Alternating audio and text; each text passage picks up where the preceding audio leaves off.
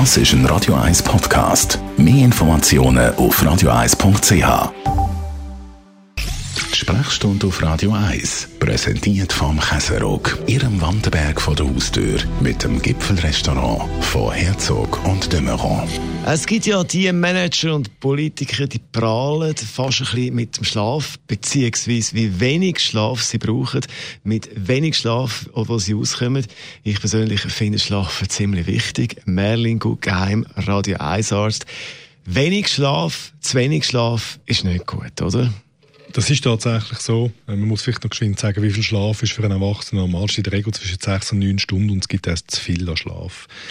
Aber wenn man zu wenig schlaft, dann hat das kurz- und langfristig gesundheitliche Folgen. Was könnte die Folgen sein, jetzt kurzfristig und langfristig? Kurzfristig ist es einfachst natürlich, wenn man unausgeschlafen äh, zum Beispiel am Straßenverkehr teilnimmt, der Sekundenschlaf am Steuer, das sind so die Klassiker, die man hört. Da gibt es immer wieder Tote. Langfristig wissen wir, dass sich in unserer Genetik etwas verändert, also der Abruf von, von einzelnen Genen, das bis 700, die bei chronischem Schlafmangel sich verändern, ähm, dazu führen können, dass sich auch unsere Gesundheit verändert. Und ich tue jetzt etwas vom häufigsten aufzählen. Man hat mehr Hunger, wenn man wenig Schlaf hat. Also Leute, die ähm, wenig schlafen, haben eine Tendenz, mehr zu essen, kalorienreicher zu essen, ungesünder zu essen und übergewichtiger zu sein. Also es gibt eine Korrelation zwischen Übergewicht und Schlafmangel. Und auch unser Abwehrsystem funktioniert schlechter bei unausgeschlafenen Leuten. Also, wichtig ist zwischen etwa sechs und neun Stunden schlafen. Kann man sagen, ist eigentlich typenabhängig? Absolut wenn man es ganz breit nimmt, ist es zwischen vier und elf Stunden.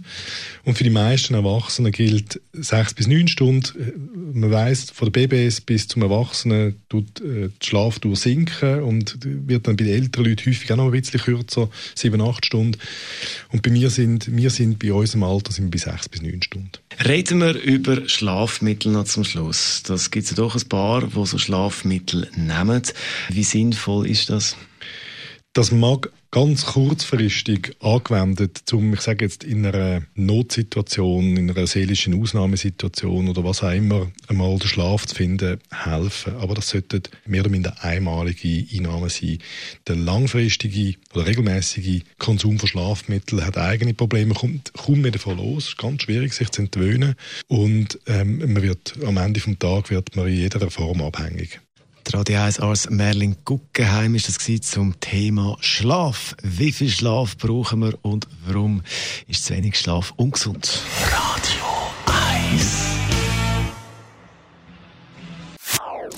Das ist ein Radio 1 Podcast. Mehr Informationen auf radio1.ch.